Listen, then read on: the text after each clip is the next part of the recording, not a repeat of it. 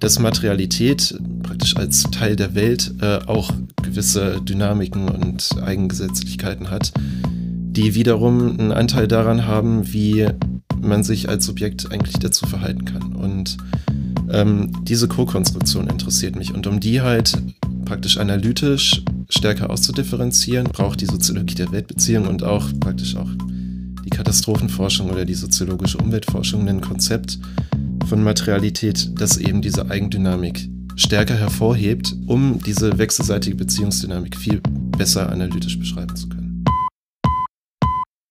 Here is the new Berlin. Hier ist das neue Berlin. Hallo und herzlich willkommen zur 41. Folge von Das neue Berlin. Heute mal wieder mit einem aktuellen Thema, was wir theoretisch so ein bisschen hintergründig durchleuchten wollen, nämlich dem Klimawandel. Zumindest auf den ersten Blick ähm, ist gerade Fridays for Future mit großen Demonstrationen, Millionen Menschen ähm, auf der Erde gehen auf die Straße und fordern eine andere Politik, ähm, die sich dem Klimawandel, der Klimakatastrophe anders nähert und meistens denkt man da immer irgendwie noch, das wäre eine Umweltkatastrophe. Umwelt, das heißt, die Umwelt ändert sich irgendwie, wir müssen uns vielleicht anpassen, aber im Großen und Ganzen bleiben wir unverändert. Wir wollen heute nachdenken, ob wir es vielleicht bei solchen Fällen wie dem Klimawandel etwa mit Weltkatastrophen zu tun haben. Also nicht nur die Umwelt, sondern eigentlich auch unsere Welt selber, unsere Beziehung zur Welt wird zerstört. Und wir, das ist der Twist heute, wir gucken uns das nicht direkt über den Klimawandel an, da kommen wir vielleicht am Ende dazu, sondern über die Frage der Radioaktivität ähm, und der Strahlenbelastung und der Nuklearkatastrophe am Beispiel von Tschernobyl. Wir haben heute einen Gast da, ähm, der sich insbesondere eben mit Tschernobyl auseinandergesetzt hat.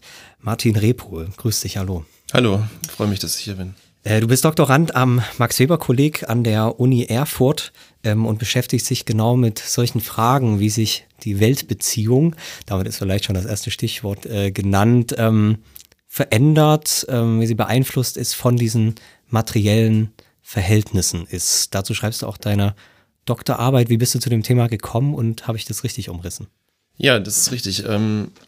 In meiner Promotion arbeite ich äh, an dem Verhältnis von Materialität und Weltbeziehung. Also mich interessiert konkret, wie ja materielle Dinge, Stoffe, materielle Entitäten allgemein, die Art und Weise, wie sich Weltbeziehung dazu entwickelt und verhalten kann und welche Möglichkeiten es gibt, ähm, sich damit in Beziehung zu setzen, beeinflusst. Und ähm, äh, das Thema Tschernobyl interessiert mich schon lange und ähm, ich habe damals in meiner Masterarbeit nach einem ja, nach einem Thema gesucht, mit dem ich praktisch die Frage von Materialität und Weltbeziehungen schon mal so ein bisschen eingrenzen und erkunden kann. Und ähm, darüber bin ich dann praktisch nochmal an meinem Interesse an Tschernobyl hängen geblieben, weil mir irgendwie, ähm, weil ich das Gefühl hatte, dass praktisch die Frage nach Radioaktivität und die Art und Weise, wie Radioaktivität äh, praktisch in Tschernobyl ja diese Zerstörungen verursacht hat, dass das auch Weltbeziehungen verändert. Was kann man denn unter Weltbeziehungen verstehen? Ist das was, ähm, also ich denke jetzt gerade noch so, okay, ähm, wir haben quasi, die Umwelt ist irgendwie das, was da so draußen schwört, die Atome und dann auch ähm, die, die materielle Welt eben, die man sich so physikalisch irgendwie vorstellt. Ähm, und jetzt ist die Welt so konstruktivistisch gedacht etwas, was dann letztlich in der, in der, in der menschlichen äh, äh, Wahrnehmung der Welt oder in der menschlichen Konstruktion, der gesellschaftlichen Konstruktion der Welt eben hergestellt wird selbst. Ähm, ist das sozusagen ein menschliches Phänomen oder wie kann man diese Weltbeziehung fassen? Also um es mal salopp zu sagen, ist eigentlich beides richtig. Ähm, Weltbeziehung ist natürlich erstmal praktisch eine, ein Modus, mit dem sich Subjekte ja in Beziehung setzen zur materiellen Umwelt, zur Natur zum Beispiel, zu Dingen, aber auch zu anderen Menschen oder zu Ideen, zur Geschichte. Also erstmal zu allen möglichen denkbaren Entitäten. Also die Ideen und Geschichte sind auch Teil der materiellen Welt? Das ist nicht Teil der materiellen Welt, aber das ist auch Teil von Weltbeziehungen. Okay. Und ähm, der Witz an Weltbeziehung oder an diesem Konzept ist, dass ähm, man, wenn man jetzt praktisch sich äh, soziologisch Weltbeziehungen anschaut, ähm, dass man sich nicht nur die Art und Weise anguckt, wie sich das Subjekt praktisch zur Welt oder praktisch zu dem Gegenüber der Beziehung verhält, sondern dass man sich auch damit beschäftigt, wie, also welchen Anteil jetzt in meinem Fall zum Beispiel Materialität an dieser Beziehungsdynamik hat. Und das ist praktisch immer eine Art Doppelbewegung, also das Subjekt setzt sich in Beziehung zu etwas und ähm, das, womit die Beziehung besteht, das hat aber auch einen Anteil an der konkreten Dynamik. Und das, was dann am Ende Subjekt und Welt ist oder was man da das als analytisch äh, so bestimmen kann, das geht halt aus diesem wechselseitigen Beziehungsgeschehen hervor. Also es ist ähm, so eine Frage eigentlich der Überbrückung dieser, dieser Subjekt-Objekt-Differenz und der Annahme, dass diese Überbrückung irgendwie immer stattfindet ähm, über eine bestimmte Weltbeziehung. Äh, oder eben auch nicht. Ist das damit auch gesagt, dass es vielleicht auch eben eine Beziehungslosigkeit geben kann? Ja, richtig. Also ähm, das ist, ähm, also Subjekt, Objekt sind praktisch nur Kategorien, aber es geht hm. genauso wie du das sagst, äh, eigentlich darum, praktisch diese ja, dichotome Spaltung zu überwinden und ähm, ja, beides gleichermaßen in den Blick zu kriegen. Und Beziehungslosigkeit ist ja auch Teil davon. Also man könnte sagen, Beziehungslosigkeit ist auch ein Modus von Weltbeziehung und den könnte man dann als Entfremdung beschreiben. Also ich frage mich jetzt, ähm, aber vielleicht machen wir das dann auch am Beispiel. Ist diese materielle Welt, ähm, ist die grundsätzlich trotzdem irgendwie, also die Objekte, wenn man so, so sagen will, äh, sind die dann eigentlich so richtig überhaupt Objekte, wenn sie quasi selbst schon so eine Rolle an der Konstitution dieser ähm, Beziehung spielen? Oder? Na, also der klassische Objektbegriff ist da vielleicht äh, ein bisschen irreführend, weil ähm, was ich in meiner Doktorarbeit versuche herauszufinden oder zu erarbeiten, ist praktisch ähm, zu zeigen, dass die Objekte durch ihre materielle Konstitution, also die Art und Weise, wie sie beschaffen sind, aus welchen Stoffen sie zum Beispiel bestehen oder welche Umgangsweisen sie ermöglichen, ähm, dass die auch in einer gewissen Art und Weise aktiv sind. Also das Stichwort ist da die Agency-Debatte in der Sozialwissenschaft, die jetzt ja seit Bruno Latour das ganz prominent äh, auf die Tagesordnung gebracht hat, ähm, natürlich ja zum Standard Repertoire so der soziologischen Theorie gehört. Und in dem Feld verorte ich, verorte ich mich halt auch. Und ähm, genau, mich interessiert, wie praktisch die Eigenaktivität von materiellen Entitäten die Möglichkeit für Weltbeziehungen beeinflusst. Mhm. Das können wir ja vielleicht konkret machen. Du bist, ähm, hast dich in einer Masterarbeit, die auch äh, nachzulesen ist, äh, in publizierter Form ähm, eben mit Tschernobyl beschäftigt und den Beziehungen, die dort im Prinzip die Menschen eben zu den zu den radioaktiven oder zu den Beziehungen, die, die diese Menschen da in dem Fall verloren haben durch eine bestimmte radioaktive Aktivität ähm, eben der der Umwelt, ähm, die aber ja, wie wir vielleicht jetzt äh, so langsam noch ein bisschen rausschälen, eben dann eben nicht bloß Umwelt ist, sondern selbst eben diesen konstitutiven Anteil an dieser äh, Beziehung äh, selbst hat. Ähm, wie bist du da vorgegangen? Das ist ja irgendwie erstmal ein schwieriges Feld, was zu erforschen ist. Ähm, also wie kommt man quasi ähm, an diese, vielleicht machen wir es über die Agency, an diese Agency von dieser Umwelt so ran, weil man kann ja diese Atome äh, schlecht befragen. Ähm. Ja, ja, das ist richtig. Ähm, also es gibt natürlich äh, ganz verschiedene Zugangsweisen. Wenn man sich jetzt praktisch von der Theorie her nähert, gibt es ja verschiedene Konzepte, die Agency auf eine bestimmte Art und Weise beschreiben und das könnte man, also das wäre praktisch ein Zugangspunkt. Aber ähm, mein Zugangspunkt für das Thema war eigentlich eher die, dass ich mir erstmal praktisch die konkreten Erfahrungen angeguckt habe, die die Menschen dort vor Ort gemacht haben und die mit der radioaktiven Verstrahlung praktisch konfrontiert wurden und die auch irgendwie Teil ihrer Lebenswirklichkeit geworden ist. Und ähm, das war mein Aufhänger für das Thema und da habe ich mich zuerst mit beschäftigt und das ist auch praktisch der Grund, warum mich dieses Thema so interessiert. Und wenn man sich das ähm, genauer anguckt, ähm, dann wird dort immer wieder gesagt, ja, dass man, ähm, also ein ganz klassisches Be Beispiel ist zum Beispiel, dass ähm, man einfach keine Gartenarbeit mehr machen kann, weil der Garten verstrahlt ist und äh, man kann nicht mehr rausgehen und ähm, ja, selbst gepflanztes Gemüse ernten, weil das einfach eine, ja, eine toxische Bedrohung geworden ist und man würde sich einfach selbst ähm, dieser Gefahr aussetzen. wenn man, wenn man praktisch sich so verhalten würde wie vor der Katastrophe. Oder dass Kinder nicht mehr draußen spielen können. Also es gibt ähm, ganz viele verschiedene Beispiele, in denen konkrete Objekte und Entitäten genannt werden, die ja offenbar irgendetwas machen und dieses Machen hat sich in irgendeiner Art und Weise verändert durch die Radioaktivität. Und ähm, das habe ich versucht in theoretische Kategorien ähm, ja in gewisser Art und Weise zu fassen, um, um das theoretisch beschreibbar zu machen. Und ähm, mein Zugang da war dann konkret die Phänomenologie. Also indem man sich einfach konkret anschaut, ähm, ja, was macht die Materialität eigentlich? Und ähm, darüber habe ich mich dann dem Thema genähert. Hm. Was war in dem Fall dann das Material? Waren das quasi Berichte über die, ähm, über die Erfahrungen, die man dort eben in den 80er Jahren dann gemacht hat nach der Katastrophe? Oder wie bist du da vorgegangen? Ja, mein, mein empirisches Material, ähm, das sind ähm, ja, Zeugenaussagen im weitesten Sinne. Also es gibt ein Buch, auf das ich mich maßgeblich beziehe, von Svetlana Alexejewitsch. Ähm, das ist ähm, eine Schriftstellerin aus Belarus, die 2015 den Literaturnobelpreis gekriegt hat, unter anderem für ihr Buch ähm, über Tschernobyl. Und ähm, sie hat dort zehn Jahre lang ähm, ja immer wieder Menschen befragt und auch ihre Alltagswirklichkeit geteilt und ähm, hat halt versucht, praktisch diese existenzielle Erfahrung, die mich auch interessiert, in irgendeiner Art und Weise ähm, zugänglich zu machen. Und das ist meine Hauptquelle.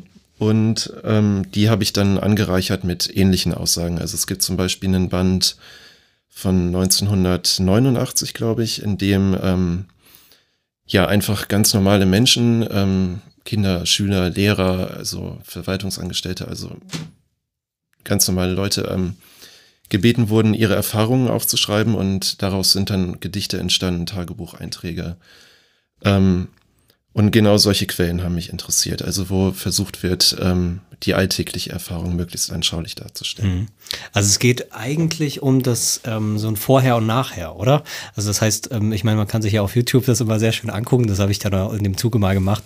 Diese ganzen Touris, die da dann äh, hinfahren, das ist ja inzwischen auch ein großes großes Business geworden, wo dann da busseweise. Ich glaube, sie wollen es irgendwann mal wieder regulieren, weil das jetzt ein bisschen zu viel geworden ist. Ähm, äh, aber da kommen busseweise eben dann, dann Leute und machen da ihre Instagram-Selfies und so weiter. Äh, was schon äh, auch wiederum äh, eigentlich ein interessantes Forschungs, ähm, Forschungsfrage wäre.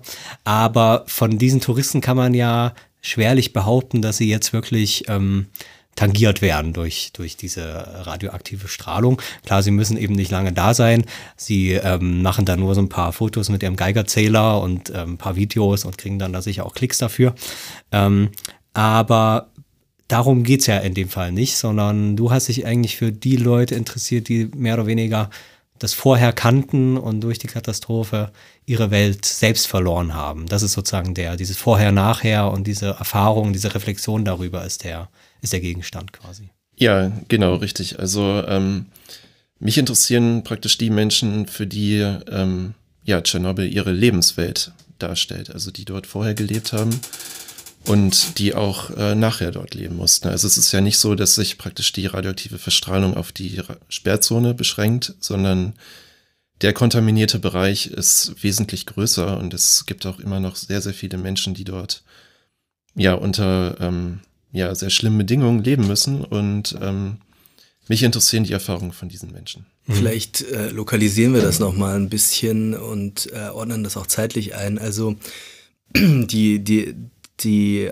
der Hauptbereich der Kontamination nach dem Atomunglück war ja in der Ukraine und in Weißrussland. Ähm, ja. Und äh, aber man konnte sozusagen die Radioaktivität ja bis weit nach Europa, vielleicht sogar weltweit messen, sozusagen. Also es ist ja, es ist ja erstmal gar nicht so leicht, überhaupt mit äh, Messmethoden zu bestimmen, ähm, wie weit äh, Radioaktivität und so eine radioaktive äh, Kontamination dann eigentlich reicht. Mhm. Ähm, und Jetzt reden wir aber äh, bei, den, bei den Zeugenaussagen, die du dir angeschaut hast, ähm, von welchen Regionen reden wir da und von welchem Zeitraum reden wir da, äh, in dem äh, Leute befragt wurden. Also äh, reden wir da sozusagen von dem Jahrzehnt nach dem Unfall oder reden wir zwei Jahrzehnte nach dem Unfall oder Vielleicht kannst du das nochmal genauer einordnen. Ja, kann ich gern machen. Also ähm, von der Geografie her ist es natürlich, sind es natürlich die Bereiche, die besonders stark betroffen sind. Also die Ukraine, also die, das, was jetzt die Sperrzone ist, ähm, also Tschernobyl selber, die Stadt und Pripyat. Mhm. Und, ähm, und darüber hinaus halt die Orte in Weißrussland, die halt auch besonders stark kontaminiert wurden, die aber nicht direkt zur radioaktiven Sperrzone gehören. Ähm, aber das nimmt sich von der Strahlenbelastung eigentlich nicht, nicht wirklich viel. Mhm.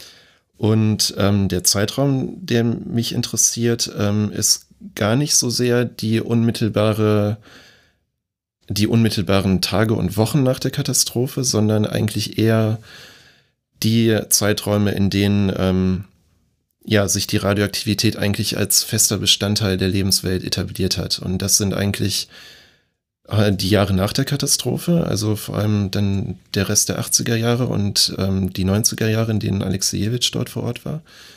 Und ähm, darüber hinaus halt auch die Jahre dann, die danach kommen. Also es, es ist ja nicht so, dass, dass die Katastrophe irgendwie mit der Zeit weniger schlimm werden würde, sondern die Strahlung hält äh, zigtausende von Jahren, teilweise Jahrhunderttausende. Und ähm, deswegen interessiert mich eigentlich, interessieren mich eigentlich genau die Bereiche und Zeiträume, wo das besonders offensichtlich geworden ist, dass es halt ein Teil der Lebenswelt geworden ist wie große äh, Teile der umgebenden ähm, Landschaften oder Ortschaften wurden dann eigentlich damals evakuiert? War das nur diese Stadt, äh, äh, wie heißt sie, Pripyat? Pripyat. Mhm. Oder wurden auch noch andere Landstriche dann evakuiert? Da wurden doch dann auch noch äh, andere Regionen erstmal vorläufig evakuiert, nicht wahr? Ja, also ähm, die Stadt Pripyat war natürlich am stärksten betroffen, weil das ähm, praktisch die Stadt direkt neben dem Atomkraftwerk war und ähm, das eigentlich auch so eine typische, ähm, ja, heute würde man sagen, Retortenstadt war, die halt für das Kraftwerk gebaut wurde und in dem das meiste Kraftwerkpersonal mit seinen Familien ähm, gelebt hat. Und äh, die wurde natürlich äh, vollständig evakuiert, weil dort einfach die Strahlenbelastung zu hoch war, um dort überhaupt noch irgendeine Form von Leben zu ermöglichen. Und ähm, ja, die Stadt ist bis heute gesperrt und inzwischen ja auch völlig verfallen. Und ähm, ja, wir kennen ja alle die Bilder von den Ruinen. Und darüber hinaus wurden natürlich auch viele Dörfer in der Sperrzone, also das ist so ein ungefähr 30 Kilometer Radius. Ja. Die wurden alle vollständig evakuiert und ähm, darüber hinaus gab es auch ja kleinere Evakuierungen, also wo Menschen erstmal ihre Häuser verlassen mussten und dann später zurückkehren konnten. Ja. Und viele wollten aber auch zurückkehren. Und es gibt auch heute wieder Menschen, die in der Sperrzone leben und sagen, das ist meine Heimat und ich kann nicht woanders leben und ja, sich irgendwie dieser Gefahr dann auch aussetzen.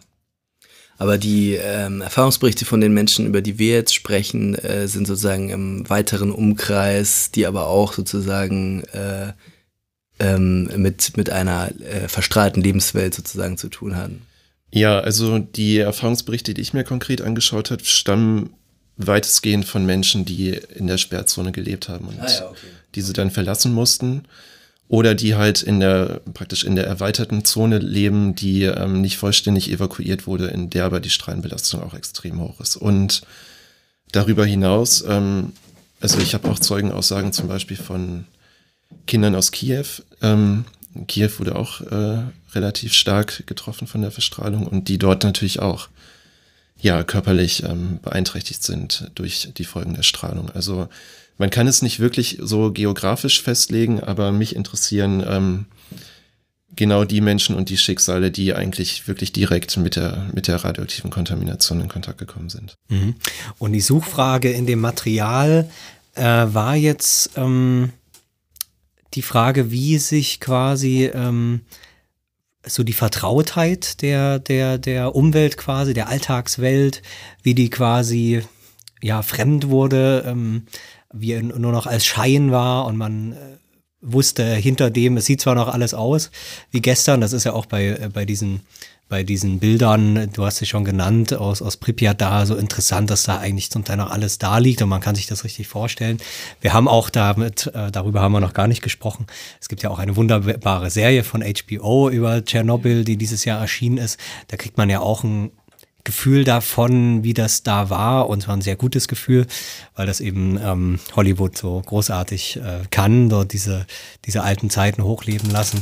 Ähm, ich glaube, die war sogar äh, britisch, die Serie, täusche ich mich? Oder es waren zumindest britische Schauspieler, aber. Okay. Aber gut, es. Also zumindest ist es äh, äh, ähm, eine HBO-Produktion, die ja, ja glaube ich, natürlich, ihre, ja. ihre Standards. Ähm, und ähm, also da kriegt man ja auch nochmal das Gefühl, das fand ich da noch interessant, es war ja wirklich eben so eine äh, sowjetische Musterstadt. Ähm, also da kann man, da konnte man wirklich fühlen, was im Prinzip der Triumph ähm, des Sozialismus bedeutet hat. Also Sozialismus im zweiten Schritt, im ersten Schritt würde ich sagen, erstmal Triumph der Technik und der, der technischen Zivilisation. Dort eben wirklich ähm, aus dem Nichts mitten im Wald eben einfach so eine hochmoderne Stadt äh, hochzubauen, die einfach Energie für hunderttausende Leute liefert, ohne Emissionen quasi damals noch der Gedanke. Ne? Die Leute gut bezahlt, glücklich, ähm, also alles, alles super, einfach äh, genau. Und im zweiten Schritt aber das auch nochmal speziell als Leistung eben ähm, der, des Sozialismus. Ähm, und diese Welt, die ja irgendwie ähm, heute im Rückblick auch schon sowas sehr merkwürdig und äh, Virtuelles hat, deswegen war natürlich der, der, oder in dem Fall die Sowjetunion nicht mehr existiert. Aber diese Welt geht dann so weg, um auf die eigentliche Frage zurückzukommen. Das war eben dein, dein Fokus, zu fragen, was passiert mit dieser Alltagswelt und der Beziehung, die da hergestellt wird, oder? Ja, genau. Also ähm, was ich halt unglaublich spannend an den Zeugenaussagen ist, und ähm, das finde ich auch als Soziologe gerade besonders spannend, ist, ähm, wenn man sich halt die bisherigen Studien oder die bisherigen soziologischen Studien zum Thema Tschernobyl und praktisch diesem ganzen Problemkomplex anguckt, also klassisches Beispiel sind die Texte von Ulrich Beck äh, dazu, ähm, dann findet sich dort sehr, finden sich dort sehr viele interessante Argumente. Was sich dort aber meistens gar nicht findet, sind halt genau diese Alltagserfahrungen. Also wie erleben die Leute die Kontamination? Was bedeutet das für deren Leben und ähm, ja, welche Erfahrung von Leiden ist damit auch verbunden. Und genau diese ähm, Aspekte tauchen, also tauchen in der soziologischen Auseinandersetzung eigentlich fast gar nicht auf. Mhm.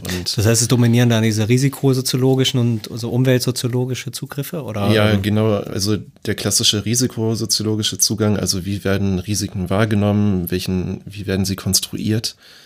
Ähm, praktisch dieser ganze Komplex. Ähm, aber praktisch die Katastrophe ist ja passiert, um das mal so zu sagen, und mhm. hat äh, einen gewissen Einfluss auf das Leben gehabt. Und ähm, ich denke, dass praktisch die, äh, das Material, was ich eben beschrieben habe, dort äh, eigentlich einen sehr guten Zugang mhm. dazu bietet, nochmal sich soziologisch äh, vielleicht nochmal anders mit dem Thema zu beschäftigen. Mhm. Jetzt wäre meine Frage noch zu dem äh, Material selber. Jetzt könnte man ja einbinden, einwenden, dass ähm, das eigentlich eine Literatur ist, die du da untersucht hast. Also du hast schon gesagt, die ähm, Schriftstellerin hat da sogar den Nobelpreis mit für bekommen. Ähm, und ähm, das wäre die erste Frage. Damit verbunden, war das eine forschungspraktische Entscheidung äh, und könnte man diese Forschung vielleicht sogar besser machen, ähm, wenn man einfach dorthin fahren würde und mit den Leuten reden würde?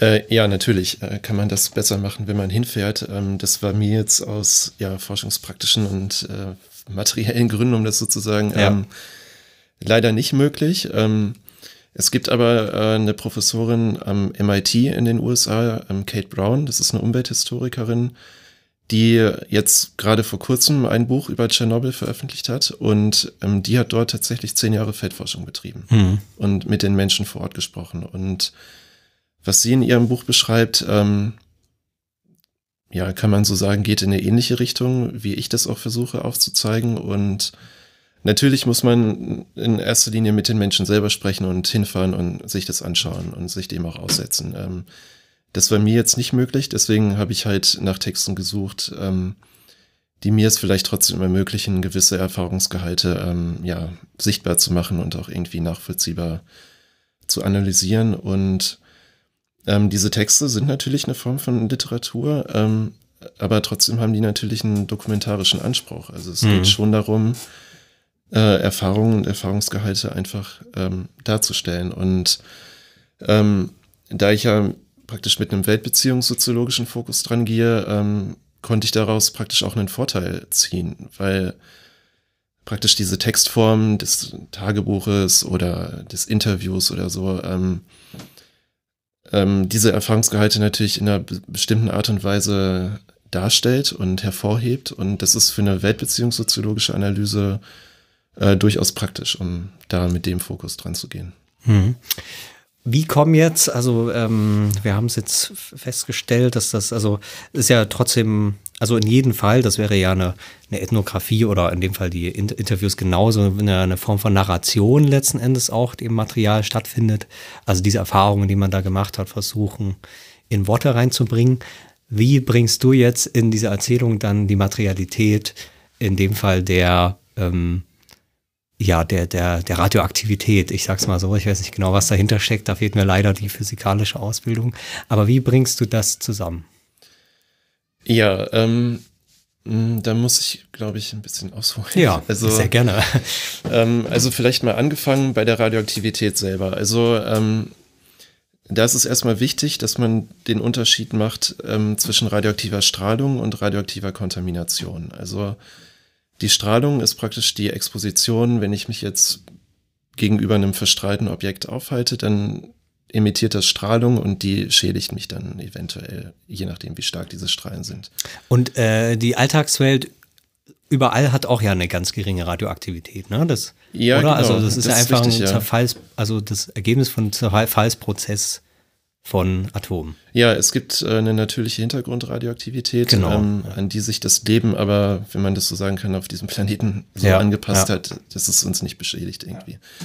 Und der Punkt an der radioaktiven Kontamination ist halt, ähm, dass ein strahlendes Partikel, das kann jetzt irgendein Teilchen sein, was aus dem Reaktor geschleudert wurde, praktisch sich mit einem anderen Objekt verbindet. Also wenn jetzt zum Beispiel radioaktiver Staub aus dem Reaktor in meinem in einem Garten äh, sich niederrieselt und ähm, dann kommt es zu Kontamination. Das heißt, das Gemüse, was dort, weil ich es eben ja schon mal angedeutet habe, was dort ähm, ja, wächst, ähm, ist kontaminiert, weil sich dieser radioaktive Staub damit verbunden hat und ähm, wird dadurch praktisch selbst zu einer Strahlenquelle. Und ähm, die Gefahr an der Kontamination ist halt, ähm, dass wenn man so ein Partikel aufnimmt, ähm, ja, dass man dann praktisch von innen anfängt zu strahlen und praktisch diese Strahlen von innen heraus ihre zerstörerische Wirkung entfalten. Es ist dann zur Zerstörung der, des Erbmaterials vor allem. Ja, genau. Und das ist praktisch ähm, so ganz, ganz grob der physikalische Hintergrund von meinem Materialitätskonzept. Und ich habe mich jetzt praktisch dafür interessiert, ähm, wie man praktisch ähm, den Anteil von Materialität an den Erfahrungen, die ich eben beschrieben habe, ähm, konkret fassen kann. Und ähm, was typisch für radioaktive Stoffe ist, ähm, ist, dass sie zerfallen. Also dass ähm, ein strahlendes Objekt, also zum Beispiel das Jod, was dort freigesetzt wurde, das zerfällt nach 30 Jahren und ändert dann praktisch seinen chemischen Zustand und wird zu etwas anderem. Und das strahlt dann eventuell schwächer oder stärker, je nachdem, was dann daraus wird. Und äh, das andere ist, dass diese Stoffe halt, ähm, wie ich das eben schon beschrieben habe mit der Kontamination, ähm, sich in der Umwelt praktisch ähm, in Anführungsstrichen äh, selbstständig verbreiten können. Also dass zum Beispiel über den Wind, über den Regen, über den Transport mit Autos oder also alles Mögliche. Also dass dieser Staub praktisch in der Lage ist, sich an verschiedene Prozesse in der Natur und in der äh, Lebenswelt, ähm, dass sie sich praktisch da anhaften und ähm, ja, sich praktisch selbstständig in der Umwelt bewegen und weiter verbreiten. Und ähm, dafür gibt es einen Begriff, den, der heißt ähm, Dissipation. Also das ist praktisch die Verteilung und Zerteilung und Zerstreuung in immer feinere und immer weiter, weiträumigere Bereiche. Und es gibt ein ja, phänomenologisches Konzept, was sich damit befasst und ähm, das halt Materialität genau unter diesem Aspekt ähm, betrachtet. Also ähm, was macht Materialität und ähm, wie, wie kann das dargestellt werden? Und ähm, Dissipation ist da halt ein sehr guter Anknüpfungspunkt, weil man da praktisch dieses ähm, sich verteilen und anhaften und ankleben, ähm, was diese radioaktiven Stoffe machen, als so eine Form von Eigenaktivität ähm, fassen kann, also kategorial praktisch fassen kann, um es dann praktisch einer Analyse zugänglich zu machen. Und ähm, ich habe dieses Konzept ausgewählt, weil man damit ähm, beschreiben kann, dass Materialität auch etwas von sich ausmacht. Also da unterscheide ich mich auch zum Beispiel völlig vom Akteur-Netzwerk-Theorie-Ansatz, der ja davon ausgeht, dass ähm, Agency immer nur durch Netzwerke entsteht, also nur durch, nur durch Verbindungen heraus. Und mich hat ein Konzept interessiert, mit dem ich aber auch zeigen kann, dass diese radioaktiven Stoffe etwas von sich aus tun, ohne dass Menschen da in irgendeiner Art und Weise involviert sind oder diese Agency erst irgendwie möglich machen müssen. Mhm. Das ist, da sind wir jetzt schon wieder stark bei dem Bereich, wo ich mich, glaube ich, am meisten schwer getan habe, am schwersten getan mit deiner ähm, theoretischen Erörterung. Also ganz grundsätzlich ähm, würde ja jetzt auch die Physik äh, sagen, dass der Zerfall äh, von äh, radioaktiven Elementen ein eigendynamischer Prozess ist. Das ist ja erstmal in der, im, im Realismus der Naturwissenschaften eingepreist. Ja. Ähm, das, das wird, wird, würde man aber auch jenseits der Naturwissenschaften erstmal nicht bezweifeln. Das würde das man so erstmal nicht bezweifeln. Andererseits weiß man, weiß man damit auch noch nicht so ganz hundertprozentig, welche, welche ontologischen Ansprüche jetzt mit dieser, mit dieser Theorie der Chemie gegeben sind. Aber ähm, dein Plädoyer scheint ja wirklich darf, äh, ähm, ähm, dahin zu gehen, dass du die, ja, die Autonomie oder sagen wir mal zumindest die, ja, du hast ja schon gesagt, die Agency der Materialität irgendwie äh, rehabilitieren möchtest. Willst du das vor dem Hintergrund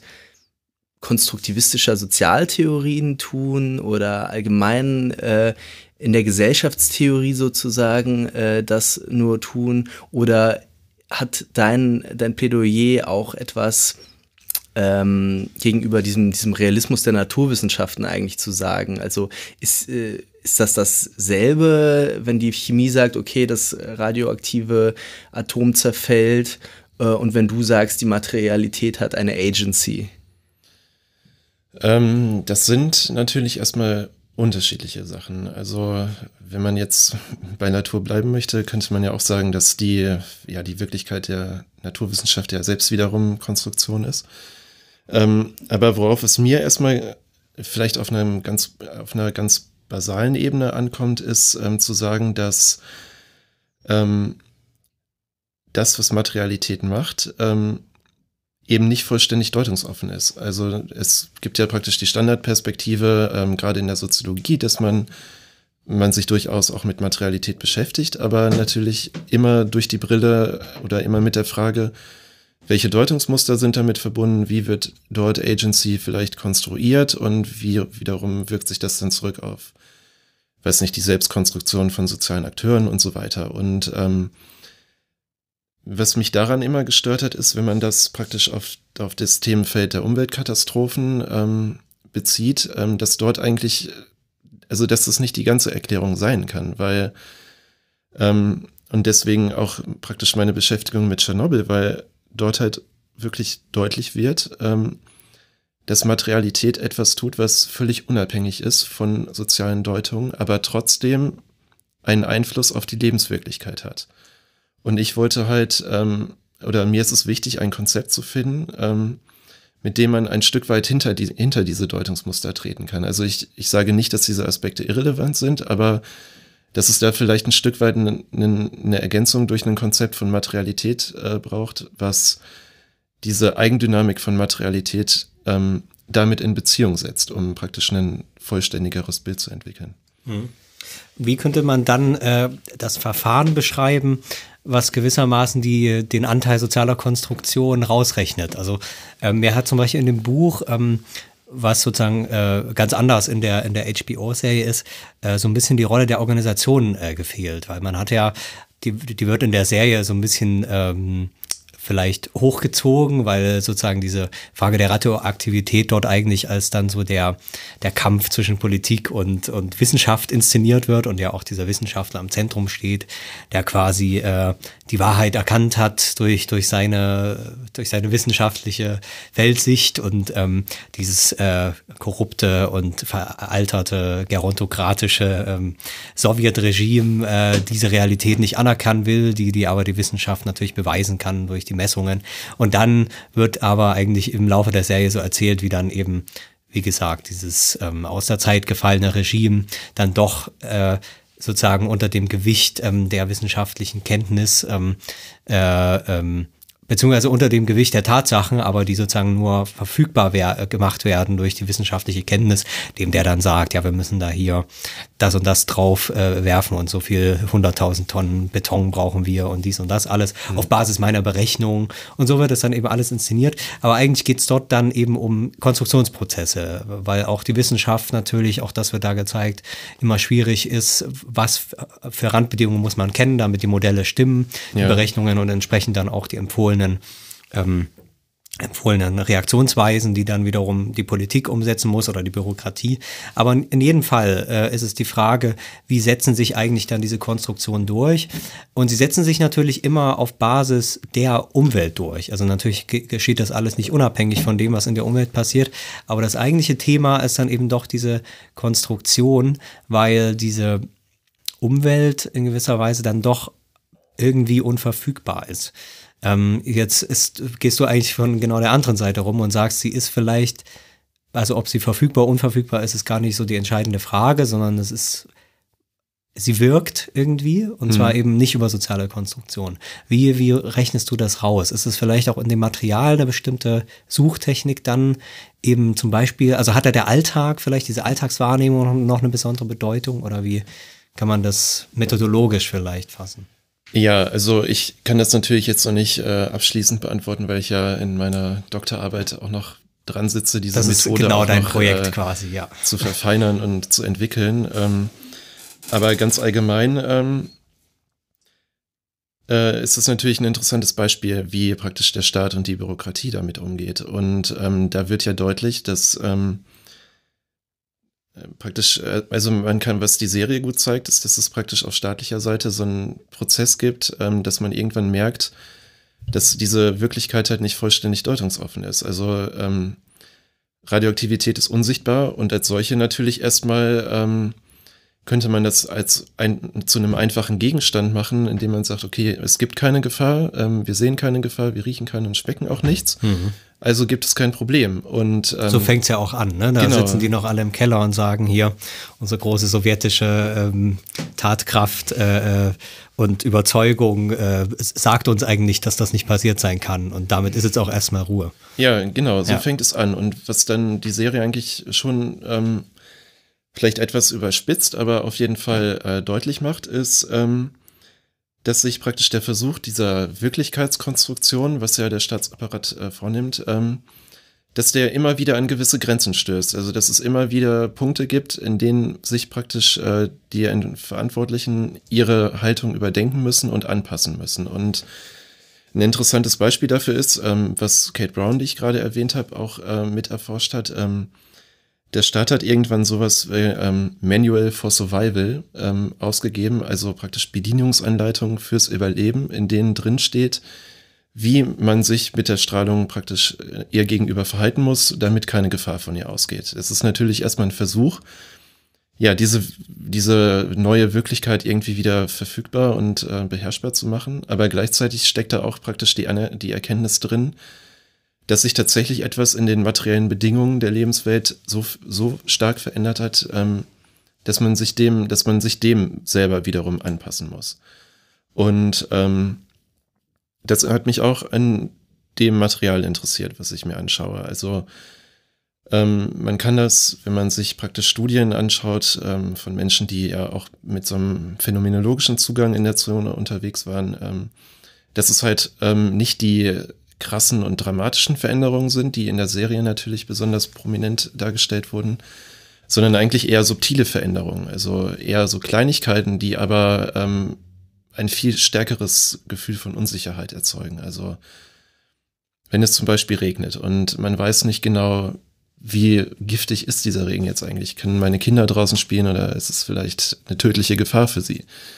Oder ähm, mit den Haustieren, das wurde in der Serie auch dargestellt. Die Haustiere sind verstrahlt und werden zu einer Gefahr. Und plötzlich bin ich gezwungen, mein Haustier, was ich vielleicht jahrelang gepflegt habe und an dem ich hänge, äh, zu töten, weil es mich einfach bedroht. Eben weil sich praktisch die Materialität davon verändert hat. Und es sind gerade diese subtilen Veränderungen, die ja ein ganz extrem starkes Unsicherheitsgefühl erzeugen. Also man weiß nicht mehr, inwiefern man der Umwelt noch trauen kann, inwiefern das jetzt eine Bedrohung ist oder nicht und ob man überhaupt noch rausgehen kann oder nicht, um das mal so runterzubrechen. Und ähm, ja, genau diesem Anteil von Materialität habe ich mich halt genau über diese Erfahrung genähert. Also ich habe mir angeschaut, wo wird Materialität äh, in gewisser Art und Weise angesprochen und welche Gefühle, Erfahrungen sind damit konnotiert. Also sowas wie Angst, Unsicherheit, ähm, solche Sachen. Also ich habe das praktisch in Beziehung gesetzt. Ich will uns jetzt nicht so sehr in irgendwelche metaphysischen Grabenkämpfe bringen, aber ich kann dich da noch nicht so schnell vom Haken lassen, was die Materialität angeht. Also für mich klingt das so, als wolltest du Materialität thematisieren jenseits von sozialer Bezugnahme oder zumindest von sozialer Zuschreibung. Das war, glaube ich, deine Formulierung in etwa. Du kannst mich gleich korrigieren. Jetzt ist aber mein Problem, dass du dich aber mit de in deiner Arbeit trotzdem mit Weltbeziehungen beschäftigst. Also gerade in der, mit der Bezogenheit von Subjekten auf Objekte, auf andere Subjekte, auf, auf ein, ein Weltganzes, dass du gleichzeitig ähm, äh, bei, mit Hartmut Rosa eben genau diese, äh, diese, diese Beziehungs, dieses Beziehungsgeflecht thematisierst, dass du ein phänomenologisches Vokabular nimmst, das äh, mein, meines Erachtens immer auch einen Bezug zu einer eben äh, gerade auf subjektive äh, Erlebnisqualitäten äh, von Prozessen, Dingen, was auch immer nimmt. Also mir scheint in der, in der gesamten theoretischen Anlage eigentlich schon vorweggenommen, dass wir es gerade ja nicht mit einer unabhängigen Materialität zu tun haben, sondern von einer Materialität in Beziehungen, in Bezug auf Subjektivität, in Bezug auf ähm, ja, äh, Sozialität und äh, für mich passt das nicht recht zusammen. Also welche Rolle eine, eine Materialität spielen könnte, die phänomenologisch ist. Also deine Materialität ist einerseits phänomenologisch, andererseits ist sie äh, autonom, äh, unabhängig von, von Sozialität. Das geht für mich nicht zusammen.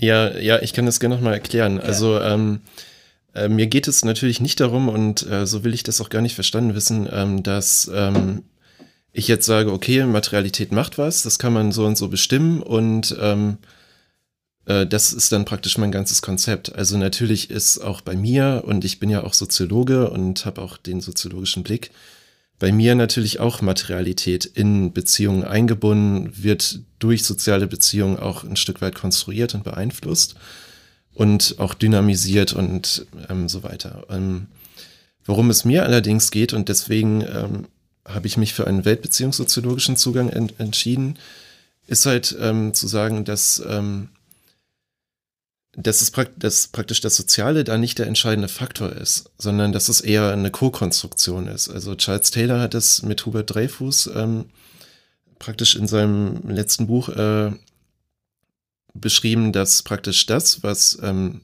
ja das Subjekt ist und das, was Welt ist und wie beide durch Beziehung miteinander verbunden sind, dass es eine Co-Konstruktion ist. Also dass es nicht nur das Subjekt ist mit seinen Deutungen, dass ähm, ja auf eine als passiv gedachte Materialität äh, einwirkt und Materialität reagiert praktisch nur darauf, sondern dass Materialität praktisch als Teil der Welt äh, auch gewisse Dynamiken und Eigengesetzlichkeiten hat, die wiederum einen Anteil daran haben, wie man sich als Subjekt eigentlich dazu verhalten kann. Und ähm, diese Co-Konstruktion interessiert mich und um die halt praktisch analytisch stärker auszudifferenzieren und ähm, stärker ja auch einfach beschreiben zu können, ohne das einfach immer zu sagen, ja, alles ist mit einem verbunden und beeinflusst sich irgendwie wechselseitig, ähm, braucht man halt eine Kategorie, die halt zumindest eingrenzen kann, dass Materialität auch was von sich aus macht.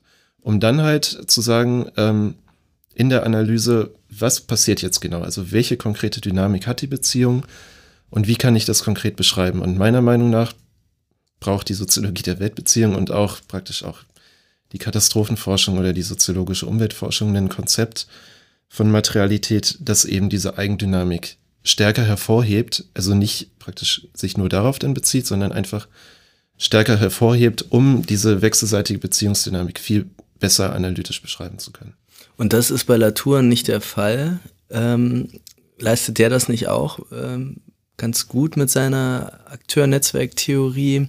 Also du hast dich an diesen Netzwerken gestört, meintest du, äh, dass Materialität nur in Netzwerken Akteursqualität bekommt oder so ähnlich? Ähm, ja, das ist ähm, in der Akteur-Netzwerk-Theorie und auch im New Materialism gibt es halt, ähm, wird halt das Argument gemacht, ja, es gibt eine relationale Ontologie. Das heißt, ähm, ähnlich wie ich das eben schon erklärt habe, Subjekt und Welt sind praktisch ko-konstitutiv voneinander oder miteinander verbunden. Soweit sind wir alle einer Meinung. Ja, genau, das ist auch richtig. Und da ja. stimme ich auch soweit mit Latour und okay. äh, Harry und äh, ja. mit, diesem, mit dieser Debatte völlig überein.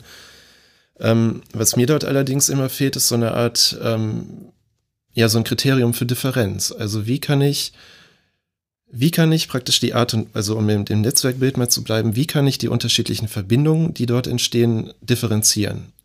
Also, und wie kann ich ähm, Dynamiken, die in diesem Netzwerk sind, analytisch differenzieren und stärker, ja, praktisch perspektivieren und auch stärker benennen, um einfach zu sagen, was dort vielleicht einfach konkret passiert. Und ich habe das Gefühl, dass in, im New Materialism und vielleicht auch in der ANT, aber da bin ich auch nicht so stark der Experte jetzt für, ähm, dass man dort ähm, ja viel zu schnell einfach bei dem Punkt stehen bleibt, ja, es ist eine wechselseitige Beeinflussung oder diese relationale Ontologie und ähm, dann gar nicht analytisch weiterdenkt, um dann praktisch zu versuchen, die konkrete Beziehungsdynamik zu, zu beschreiben. Und ähm, ich finde halt, und es ist anscheinend ähm, ja irgendwie, irgendwie symptomatisch für diese, für den Theoriebereich, also vor allem für den New Materialism jetzt, weil ich mich damit näher beschäftigt habe, ähm, dass dort einfach wirklich konkret eine, konkrete Analysen fehlen. Also zum Beispiel, es gibt dort viel,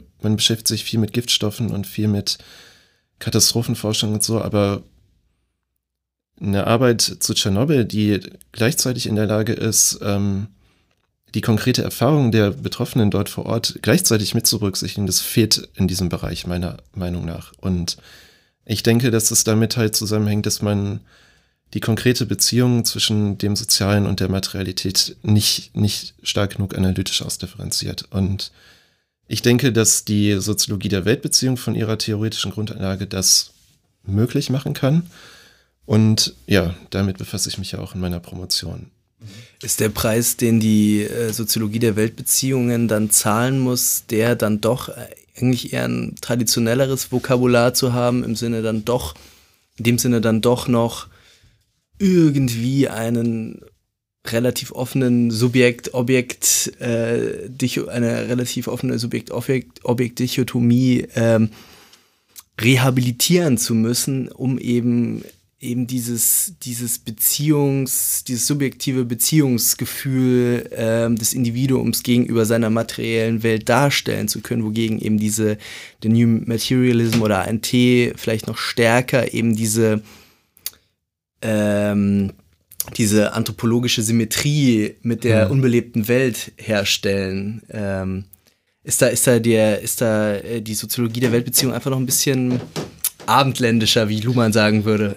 Ähm, nee, das glaube ich gar nicht. Also ähm, von der ähm, ja, Akteurssymmetrie, um das jetzt mal so abstrakt zu sagen, ist ähm, die Soziologie der Weltbeziehung dort genauso up-to-date äh, wie die Ansätze in der Akteur-Netzwerktheorie oder im New Materialism. Nur ähm, das Vokabular ist natürlich ein etwas anderes oder ein etwas ähm, ja, traditionelleres in Anführungsstrichen.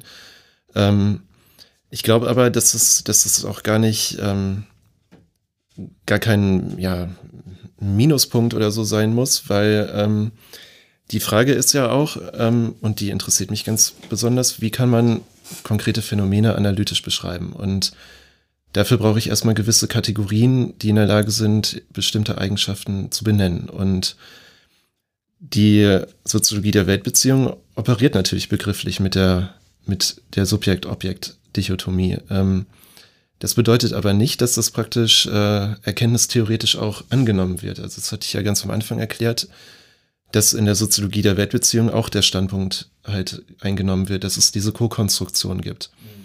Aber um diese Co-Konstruktion zu beschreiben, brauche ich natürlich Begriffe, die einfach das Soziale und das, was Welt ist, irgendwie differenzieren.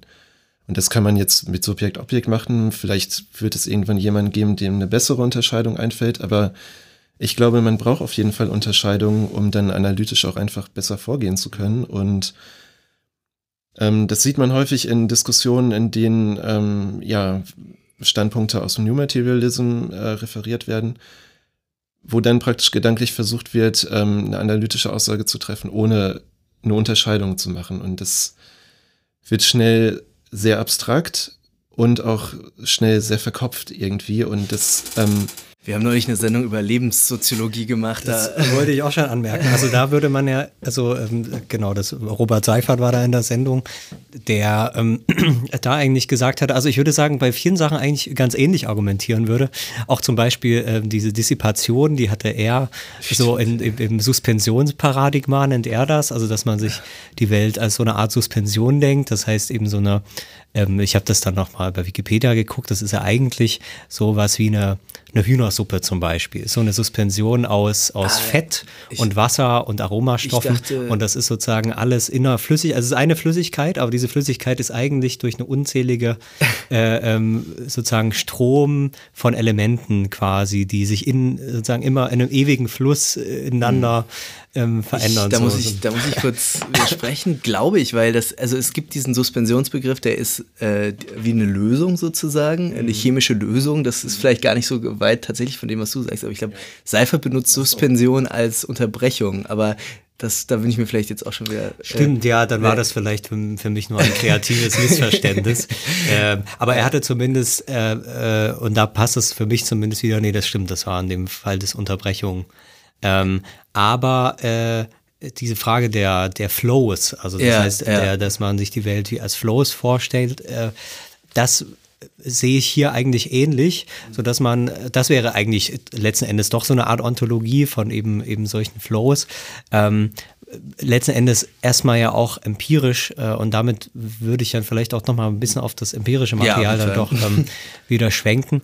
Ähm, weil in dem Fall hat man es ja zum Beispiel schon erstmal damit zu tun, dass diese Obje also das Problem, so wie ich das erstmal verstehe, und das ist eine Frage, inwiefern sich das interpretieren lässt im Material auf so eine Weise, dass ja eigentlich eben ähm, der Subjektivierungsprozess, also vielleicht so kann man ja, dass man eben von Subjekt-Objekt zur Objektivierung, zur Subjektivierung, zu Prozessen kommt und sich damit letzten Endes von der Ontologie zumindest ein bisschen verabschieden kann. Dann ist die Frage, ob man sich vollständig verabschiedet. Das habe ich verstanden, dass, dass du das nicht machen willst. Aber man könnte ja sagen, dass in dem Fall, weil im Prinzip diese, diese durch diese Dissipation sich ähm, unübersehbar in dem Fall, ähm, die, ähm, die, diese, die, diese Materialität ihrer Objektivierung eigentlich entzieht und permanent quasi aus ihren, ähm, aus dem Labor, das in dem Fall das äh, Atomkraftwerk ist, hat sie eh schon immer getan und man kennt das ja, dass auch die Kühe drumherum und so ein bisschen verstrahlt sind, aber das kann man auch alles ausblenden. Das heißt, dass eben diese Welt aus diesen Flows besteht und Subjekt und Objekte eigentlich immer irgendwie sich in diesen Flows herstellen und in vielen Fällen vielleicht auch Sub Subjektivität gar nicht da durch einen Subjektivierungsprozess beschrieben ist, weil man sich ja irgendwie da auch körperlich, das ist diese alte Leibdebatte, doch auch als Teil der Welt versteht, ohne dass es ein reflexiver Prozess ist und so weiter. Aber jetzt hat man in dem Fall durch diese Dissipation einen Fall, wo sich eben, wo diese Objektivierung wirklich nicht mehr funktioniert, weil man eine ganz bestimmte Konstellation eben in der materiellen Welt hat, wo die sich plötzlich in alle lebendigen ähm, Objekte einschreibt im Prinzip ja. ähm, und sich nicht mehr sich nicht mehr daran hält, jetzt nur noch blöd, böses Objekt zu sein. Das heißt, es ist eigentlich sozusagen ein Grenzfall der, der alten Ontologie von, von Subjekt-Objekt.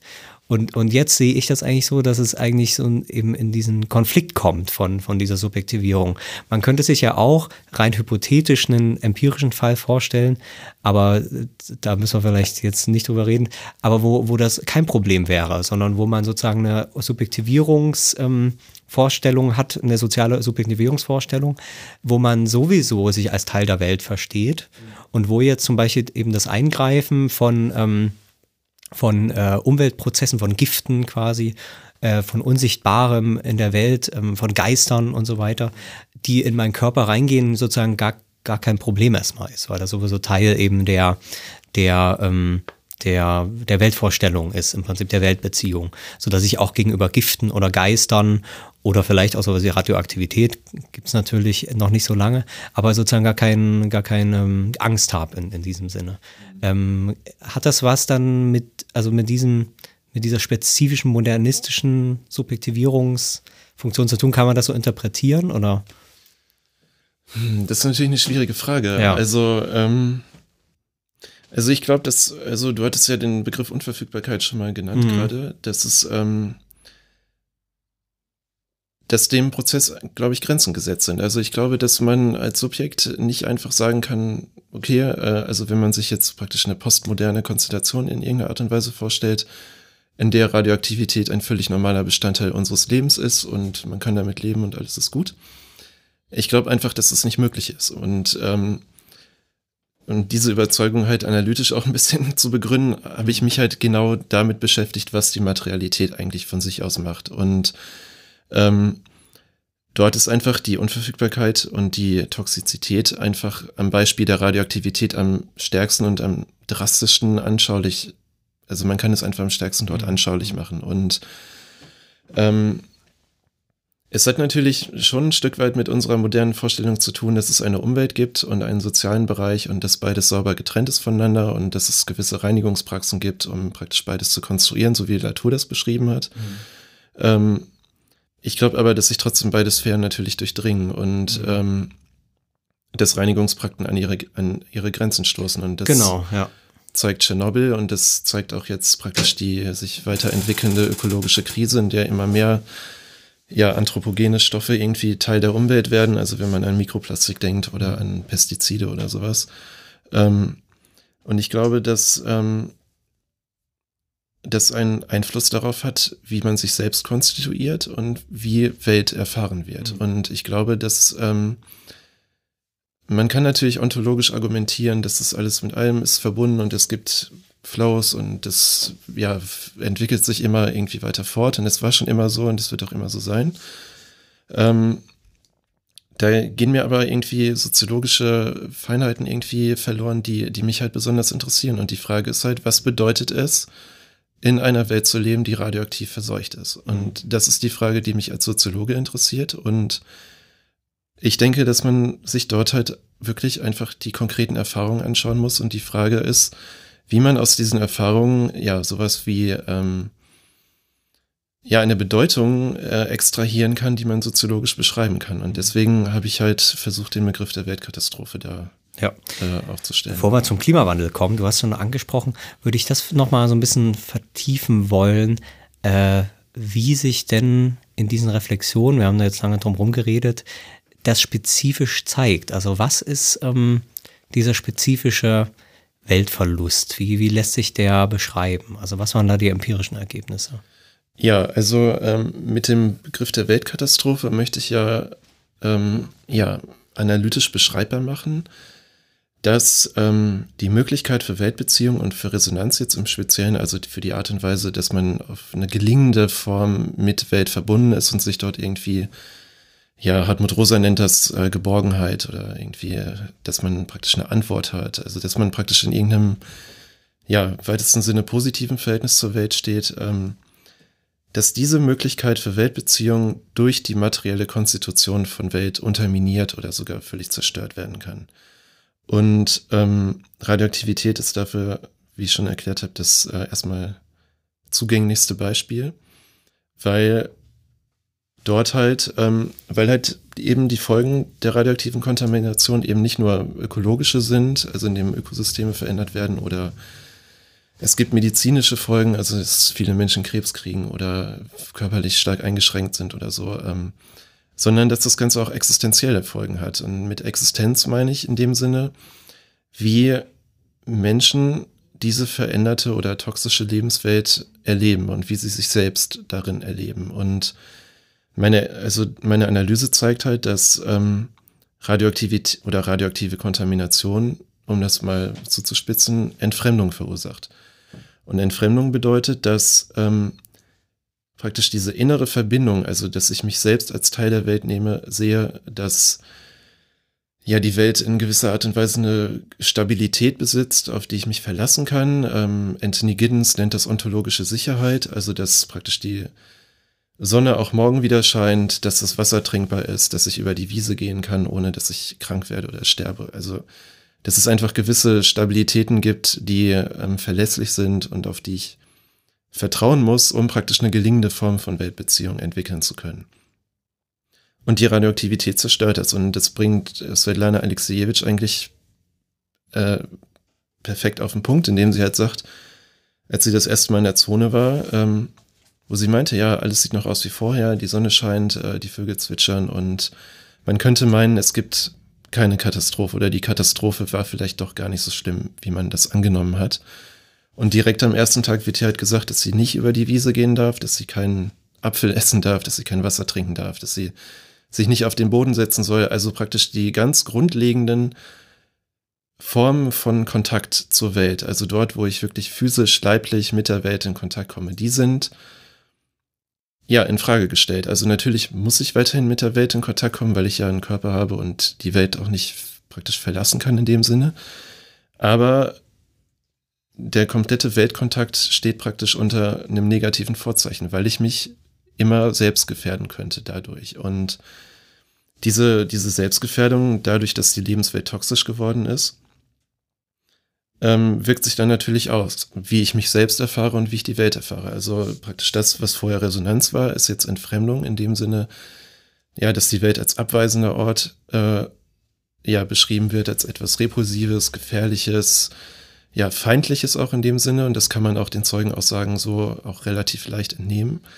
Und das ist dann wiederum mit einem Gefühl verbunden von Ohnmacht, ja, von Trauer, von Depression, Entfremdung, also ja, Entfremdung habe ich jetzt schon mehrfach gesagt. Mhm. Ähm, ist das aber auch eine, eine zwischenmenschliche Entfremdung oder ist es nochmal auf einer, auf einer eben tatsächlich irgendwie existenziellen Ebene? Ist sie, ist sie auch körperlich zum Beispiel oder ist sie doch eher diskursiv?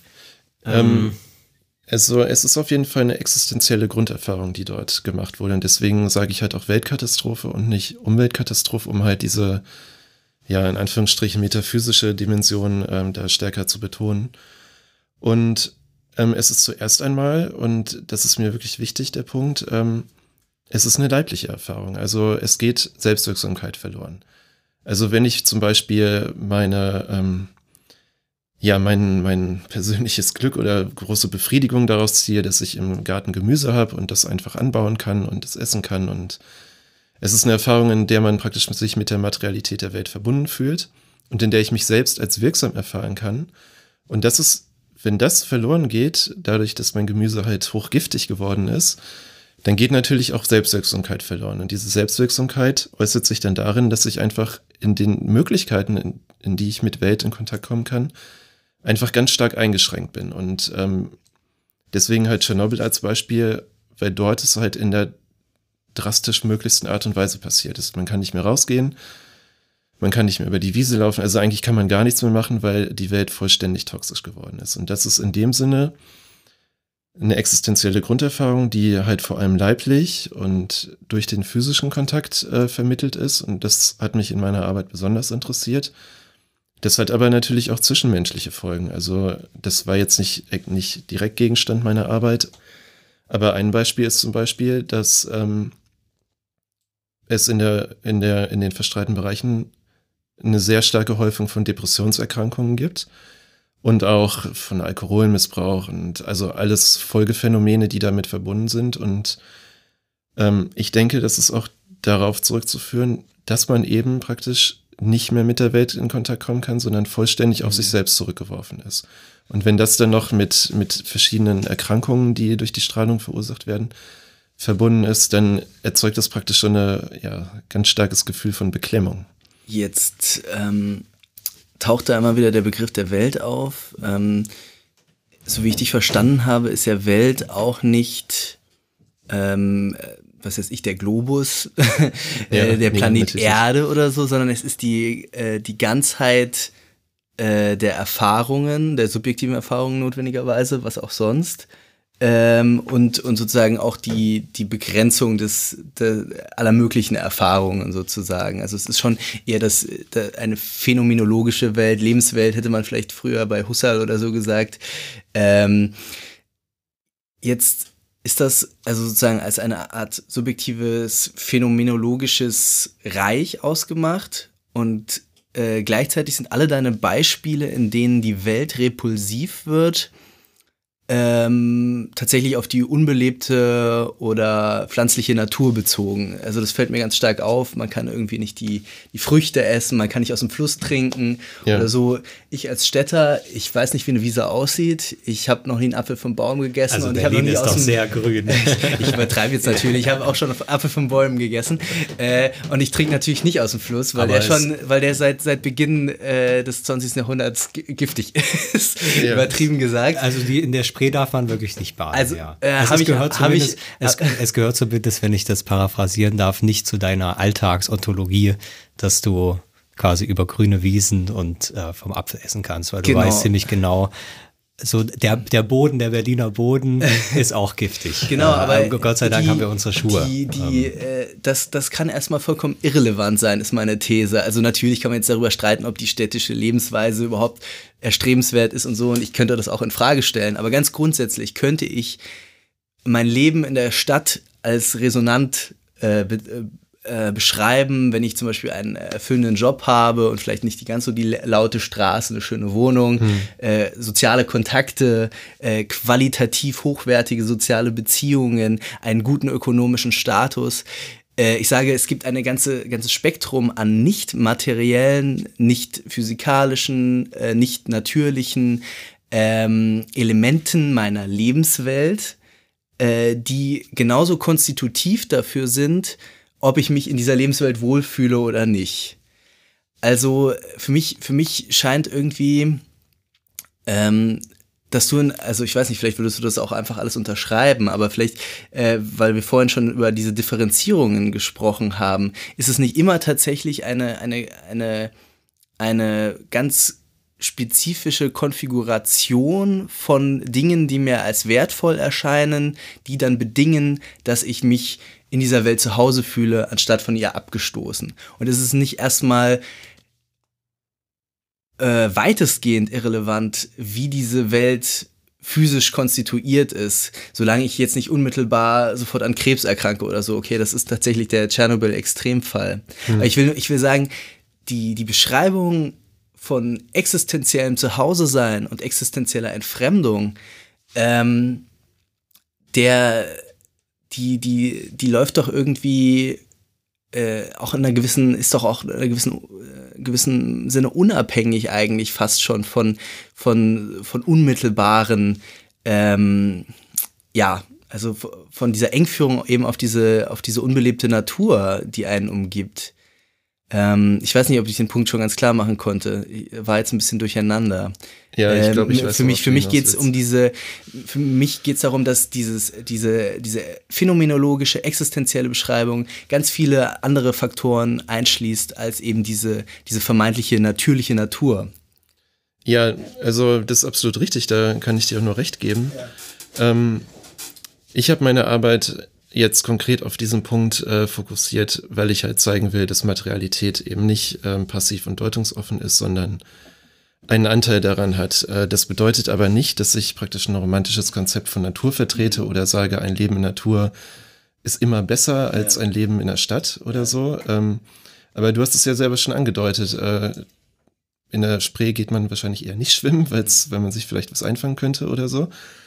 Und ähm, mir geht es nicht darum zu sagen, ähm, irgendeine bestimmte Lebensform oder so von vornherein zu bewerten oder zu sagen, das ist mehr Resonanz oder das ist weniger Resonanz, sondern mich interessiert, welchen Anteil Materialität daran hat. Und ähm, das kann man sicherlich auch für die Großstadt äh, durchdeklinieren, ähm, was ich jetzt noch nicht machen möchte, weil ich da mich auch noch in meiner Promotion mit beschäftige. Ähm, aber der Punkt ist zu sagen, dass neben den ganzen sozialen und ideellen Faktoren, die Resonanz ermöglichen, also dass ich mich verbunden fühle mit meiner Stadt, mit dem, was ich tue, vielleicht mit gewissen Gedanken oder Ideen oder Vorstellungen, ähm, dass es auch eine materielle Grundierung gibt von unserer Existenz und dass die auch in der Moderne oder in der ja, digitalisiert Moderne jetzt äh, inzwischen, ähm, dass die auch nicht aufhört. Und ähm, diesen Punkt möchte ich rausarbeiten. Das bedeutet aber nicht, dass ich äh, ein pauschales Urteil darüber fälle, ob Natur oder Stadt oder ähnliches besser oder schlechter ist.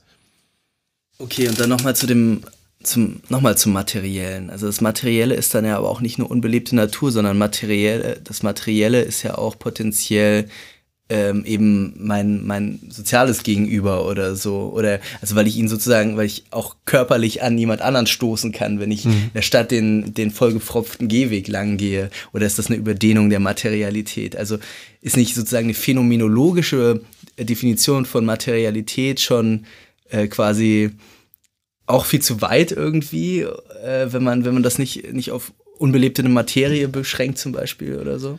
Ja, also also ich möchte in meiner Arbeit praktisch die Stofflichkeit von Materialität ähm, stärker in die soziologische Analyse einbinden. Und ähm, darüber befasse ich mich natürlich mit Radioaktivität oder mit anderen Formen von Giftstoffen, die man jetzt vielleicht unter dem Aspekt der Weltkatastrophe diskutieren kann.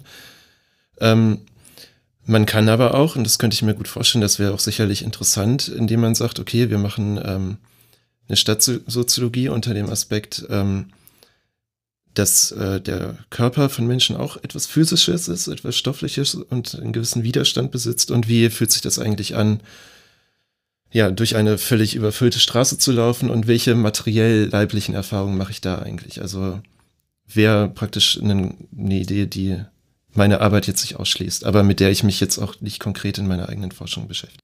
Mhm. Okay. Dann machen wir vielleicht noch den Schwenk ja. zu dem Thema, was ich ganz am Anfang schon mal angekündigt habe, äh, weil da kann man vielleicht diese Frage der ähm, Beziehung auch tatsächlich vielleicht schon im Stofflichen, das ist die Frage, ähm, nochmal thematisieren, die sich gerade ändert unter dem großen Thema des Klimawandels, der Klimakatastrophe, soll man ja inzwischen sagen, damit man ähm, dieses Ereignis ähm, nicht ähm, ja vielleicht naturalisiert oder ähm, bagatellisiert. Ähm, jetzt äh, würden wir heute nochmal versuchen, nicht eben nur von der Klimakatastrophe, sondern von der Klimakatastrophe eben auch als Weltkatastrophe vielleicht nochmal so ein bisschen zu spekulieren ähm, also ich habe gedacht, als ich dann ein Buch gelesen habe, ähm, dass das eigentlich ganz gut passt. Ich habe dann, das war dann in den sehr heißen Sommertagen noch, als wir das eingefädelt haben, äh, wo das dann auch wirklich sehr heiß war. Ich habe damit gar kein Problem körperlich. Ich mag diese Hitze. Ich würde auch am liebsten raus aus Deutschland. Ich finde das immer ganz schlimm, wenn es dann unter 25 Grad sind. ähm, von daher habe ich da erstmal sozusagen vom Körper her gar kein Problem damit und bin stofflich im Prinzip da auch vollkommen begeistert, dass man jetzt ein bisschen mehr ähm, Sonne hat in unseren Breiten. Aber als ich dann, je länger ich darüber nachgedacht habe und so auf meinem Balkon saß, meine Pflanzen so gesehen habe und dann auch an die Beispiele, ich glaube, die waren auch im Buch drin, was du vorhin gesagt hast, aus dem Garten und so weiter, habe ich meinen Garten angeguckt und mich gefragt, werden jetzt, sind jetzt die, die Blätter so und so groß, weil irgendwie ähm, dieser Planet äh, gerade an die Wand gefahren wird und deswegen ähm, jetzt ein bisschen mehr Sonne herkommt. Und ich das irgendwie erstmal gut finde, weil das alles schön blühend, blüht und, und grünt. Ähm, oder, äh, also muss das so sein oder habe ich ja eigentlich auch schon wie eine Art ähm, falsche Realität? Ähm, meine Pflanzen, die sind auch, also die sind nicht verstrahlt, aber sie sind, sie dürften eigentlich nicht so groß sein oder sie dürften nicht so gut wachsen. Es, es stimmt irgendwas nicht damit. Und dann habe ich gedacht, wenn ich da jetzt quasi mich voll drauf einschießen würde ähm, und jetzt ähm, in Nachrichten und, und wenn ich auf die Straße gehe und äh, mir die Wolken angucke im Himmel und so weiter, ähm, wenn ich mich jetzt da voll drauf einschießen würde und mich fragen würde, hat das jetzt was mit diesem CO2 zu tun, was einfach überall rumschwirrt und äh, was man nicht mehr rauskriegt und so weiter. Was man auch nicht sehen ähm, kann. was man auch nicht sehen kann, genau. Das ist vielleicht noch so was Wichtiges, das Unsichtbare daran. Ähm, dann würde ich vielleicht ziemlich schnell auch ähm, einen ziemlichen auch depressiv werden wahrscheinlich. Also dann wäre in dem Fall eben das tatsächlich auch keine Umweltkatastrophe mehr für mich, ähm, sondern dann würde letzten Endes der sozusagen die Katastrophe des Planeten dann doch wieder einschrumpfen auf mich und ich sozusagen äh, auf, auf eben auf eine Weltkatastrophe, die, die ich da erlebe. Ähm, das ist so ein bisschen die These, wenn man sich so ein bisschen jetzt auch den Radikalisierungsprozess auch der, der Klimaaktivisten und so weiter anguckt, dann könnte man das vielleicht sogar auch vermuten, dass es auch da letzten Endes jetzt ähm, in meinen Augen tatsächlich dann vielleicht doch eher erstmal noch einen sozialen äh, Konstruktionsprozess geht, eben dieses Gespür zu entwickeln dafür, dass man dass man Teil, also dass man die Luft atmet und die Luft ist auch letzten Endes die Atmosphäre, ist das CO2 in der Luft, ist ähm, das, was die, die Pflanzen tun ähm, äh, und so weiter und so fort. Ähm, ist das erstmal plausibel, vielleicht so eine Übertragung? Ähm, oder ist das ähm, doch dann mehr noch Medienhype zurzeit? Ähm, nee, also für mich ist das eigentlich vollkommen plausibel. Also natürlich ist es jetzt ähm, ja, ein sehr schwieriger Schwenk von Tschernobyl zum Klimawandel zu kommen, weil das ja erstmal äh, vollständig unterschiedliche Ereignisse sind, auch praktisch in ihrer ganzen Erfahrung und äh, Tragweite und so. Ähm, aber ich glaube ganz grundsätzlich, und das hast du in, in praktisch in deiner eigenen Erfahrung ja auch schon angedeutet, und ich glaube, das ist auch das, was vielleicht auch den Erfolg von Fridays for Future ausmacht. Ähm, das hat der indische Schriftsteller äh, Amitav Ghosh, ähm, der hat ein Buch geschrieben, Klimawandel als das Undenkbare. Und da schreibt er halt, ähm, dass das, was am Klimawandel eigentlich ja das äh, bedeutendste ist, dass uns von der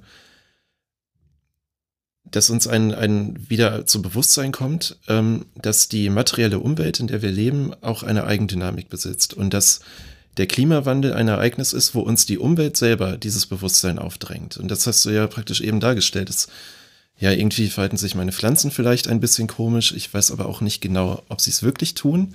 Also man, man kennt ja jetzt auch die Beispiele, dass man plötzlich in Mitteldeutschland jetzt Oliven anbauen kann ja, und der Wein genau. äh, gedeiht so gut und ähm, es kommen hier plötzlich ganz neue Insektenarten und dies und das. Also es ist irgendwie, es verwandelt sich irgendwie sowas. Genau, es, es verändert sich etwas in der Art, wie wir die materielle Welt erleben und wie sie auch beschaffen ist. Und ähm, der Punkt ist, dass das von der Urwe Umwelt selber verursacht wird. Und ähm, vielen, viele Menschen merken jetzt, zum Beispiel durch die Dürre, und ich habe die Erfahrung in meinem eigenen Garten auch gemacht, letztes Jahr mit der Dürre, dass ja eigentlich, also man kann gießen, wie man will, es passiert einfach nicht viel und irgendwann ist auch die Tonne leer und dann war es das so mit Gärtnern eigentlich. Und ähm, ja, dass sich da etwas verändert und dass mit dieser Veränderung vielleicht auch ähm, ähnlich, und da kann man dann vielleicht durchaus den Vergleich zu Tschernobyl ziehen, ähm, gewisse Erfahrungsqualitäten sich verändern und vielleicht auch verloren gehen.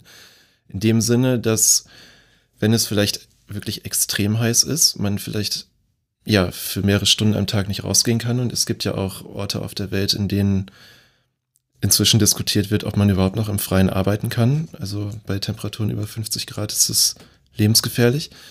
Und ähm, das gilt nicht nur für Dürre, das gilt auch für Starkregen, für Fluten, also eigentlich für alle möglichen Beispiele, die ähm, mit dem Klimawandel verbunden sind. Also invasive Pflanzen, wenn sich irgendwie Krankheitserreger ausbreiten. Also in dem Sinne würde ich schon sagen, dass da eine, dass man den Klimawandel durchaus als Weltkatastrophe vielleicht beschreiben kann, weil sich Welt, ähm, so wie ich das halt versucht habe zu erklären, als Ganzes der Erfahrbarkeit und als Horizont von Weltbeziehungen sich verändert. Und zwar in einer Art und Weise, die, hm, das ist anders als, als Tschernobyl, nicht vollständig Verlusterfahrung bedeutet. Also man, es gibt ja auch praktisch Beispiele, in denen man, wie gesagt, man kann vielleicht Olivenbauer werden jetzt in Deutschland und das ist ja vielleicht auch gar nicht schlecht.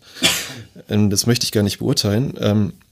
Der Punkt ist aber, dass damit auch Verlusterfahrungen verbunden sind und auch Erfahrungen, wo ontologische Sicherheit verloren geht und wo das vielleicht auch so eine existenzielle ja, Unsicherheit erzeugt, die sich dann wiederum darauf auswirkt, inwiefern ich vielleicht noch Resonanz mit meinem Garten oder in der Natur empfinden kann.